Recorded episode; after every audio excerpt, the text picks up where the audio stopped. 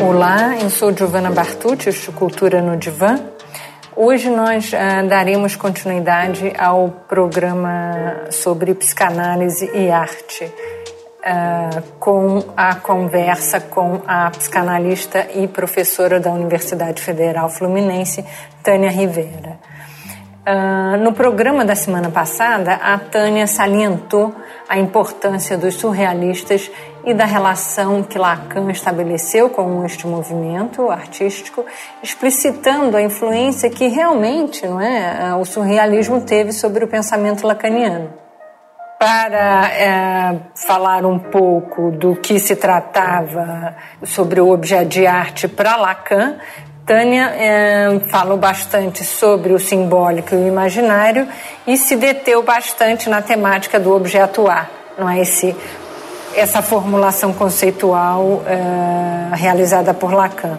Tânia entende que Lacan foi é, um dos maiores teóricos do imaginário do século XX e também seu maior crítico.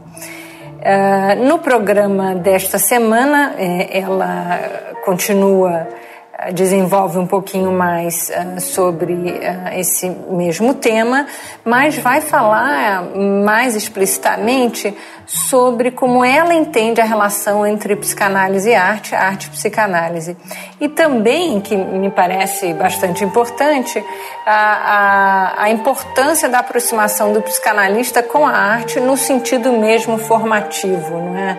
é para o psicanalista o que haveria uh, de específico né, nessa relação psicanálise-arte, arte-psicanálise, uh, que, que seria fundamental uh, para a prática psicanalítica. Ela vai também falar bastante sobre o seu, seu último livro, O Avesso do Imaginário, e conversaremos também sobre as relações uh, entre psicanálise e arte contemporânea. Então, eu estava falando, Giovana, do, da sublimação do objeto A e da ressonância que a gente encontra entre a prática artística daquele momento e o ensino de Lacan naquele momento. A passagem do, da década de 50, de 1950, para a década de 1960, não é? E uh, Lacan fala a respeito do objeto A dessa, desse desafio de se conceber um outro modo de imaginarização. Né? Ele está aí exercendo a sua crítica do imaginário, que é uma, um, algo muito importante na sua teoria, que de fato marca a sua teoria.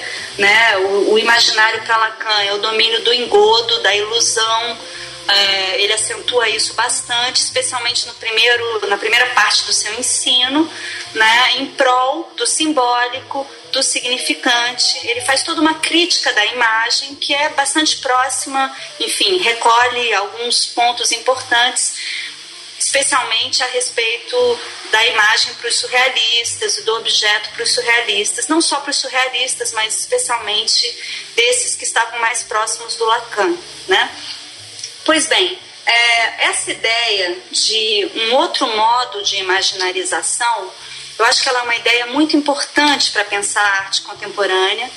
Lacan vai encontrar maneiras diversas de levá-la adiante. Eu não teria tempo aqui para esmiuçar a maneira como o conceito de letra, ah, a própria ideia de subversão do sujeito, questões sobre a fantasia, questões sobre uh, a literatura como uma acomodação de restos, questões sobre como o real e uma, uh, uma possibilidade de que se apresente o real, se entreveja o real, podem uh, veicular essa tentativa de se colocar o imaginário em questão e se pensar um outro modo de imaginarização. Eu quero só, no limite aqui desse programa, deixar claro que para Lacan está em jogo uma certa, um certo reviramento do imaginário. Ele aponta para isso com o objeto A. Isso está em jogo na arte para ele. No, no, recurso que ele faz, a topologia, isso está em jogo também. Lacan usa a fita de Möbius, né? a famosa fita de Möbius, essa fita unilátera que é, é, para Lacan, apresenta bem a questão da torção que marca a subversão do sujeito, essa mesma fita, essa figura topológica da fita de Möbius, também estava sendo usada naquele momento por artistas como Escher, como Ligia Clark, nossa artista contemporânea, uma das nossas maiores artistas, Ligia Clark, e há todo um pensamento sobre o espaço, sobre a questão do espaço e da fantasia que se relaciona a esse reviramento do imaginário. Uh, eu venho tentando uh, trabalhar a, a, contribuição lacaniana e a contribuição freudiana a partir desse ponto né, salientando essa questão do reviramento do imaginário com o que eu proponho com a expressão avesso do imaginário. Né? Ok. Tânia, é, foi bom você mencionar o avesso do imaginário, que é exatamente o título do seu livro, não é? Lançado em 2013. É, o avesso do imaginário, arte contemporânea e psicanálise, pela Cossack Naif.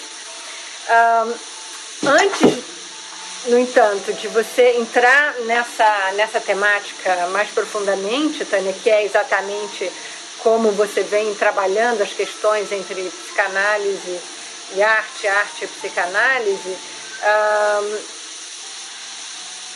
fala um pouquinho para a gente, de uma forma geral, como é que você entende essa relação, não é? A relação entre psicanálise e arte, arte e psicanálise. Giovana, é, te agradeço essa pergunta. Eu sei que você também se ocupa dela há bastante tempo. É uma pergunta que a gente está sempre relançando, se recolocando. Eu não acho que se trate de uma aplicação da psicanálise à arte. Eu acho que se trata de uma formulação interna à psicanálise. Freud já recorre à arte e à literatura para falar da psicanálise, do sujeito, não é? Lacan, à sua maneira, retoma esse elan, e eu acho que, de fato, a arte, é, talvez a gente possa dizer que ela seja o domínio na cultura mais próximo daquilo de que se trata na psicanálise, ou seja, mais próximo da subversão do sujeito, do inconsciente, daquilo que Freud nomeia como a outra cena. É importante resgatar essa ideia de Freud, que é inaugural da psicanálise, de uma outra cena. Freud concebe a psicanálise no momento em que a cena do mundo, a cena espetacular do mundo, com suas fotografias, com suas imagens, com o cinema, com imagens em profusão, a cena espetacular do mundo está uh, no seu auge, talvez né, encontra o seu auge no qual nós vivemos até hoje. E Freud fala do inconsciente como uma outra cena. Já se trata aí de um certo reviramento, de uma questão que coloca o inconsciente em relação à cena. E me parece que a arte é o domínio em que se trata de um questionamento da cena do mundo, um questionamento da cena na, na, na qual nós estamos e um convite à subversão do sujeito, ao surgimento do inconsciente. Portanto, quando a, a psicanálise se aproxima da arte, ela está em busca de formulações que esse campo cultural nos traz sobre o sujeito e sua relação com o mundo. Ela não traz já um conhecimento pronto que ela pode aplicar a esse campo, mas pelo contrário, ela está em busca daquilo que é a sua questão central, mas que ela tem que procurar fora dela. Ela tem que procurar na cultura. Eu acho que essa é uma posição metodológica importante, né, a de buscar, assim como na clínica, uh, em que se trata sempre na transferência de um outro singular, um outro uh, que nos obriga a rever a teoria psicanalítica, reinventar a teoria psicanalítica, nunca se trata de uma aplicação técnica estrita da psicanálise a um determinado caso, mas de um campo muito mais vívido, não é? é assim como então o psicanalista precisa da clínica para pensar a psicanálise, eu acho que ele precisa da arte também. Mas eu tenho sempre a preocupação em não reduzir uma à outra É, a clínica é um domínio cultural muito específico, a clínica psicanalítica. Ela não se confunde com a arte. Eu vejo com, muita, muito cuidado é, propostas do tipo arte-terapia, de um modo que eu não vou ter tempo de desenvolver aqui, mas enfim, não se trata de ver na arte necessariamente algo de terapêutico ou salvador, mas se trata de ver na arte, uh, ter na arte um, uma fonte de conhecimento sobre o sujeito. É, é, nesse sentido que você acaba de dizer uh, há pouquinho que o psicanalista precisa da arte? É isso que você estaria fazendo Sim. referência? Eu acredito nisso. Uhum. Bom, isso não, não deve ser tomado num sentido normativo, não é? Não é que o psicanalista tenha que necessariamente trabalhar com arte. É claro, claro, que isso é uma questão do desejo de cada um.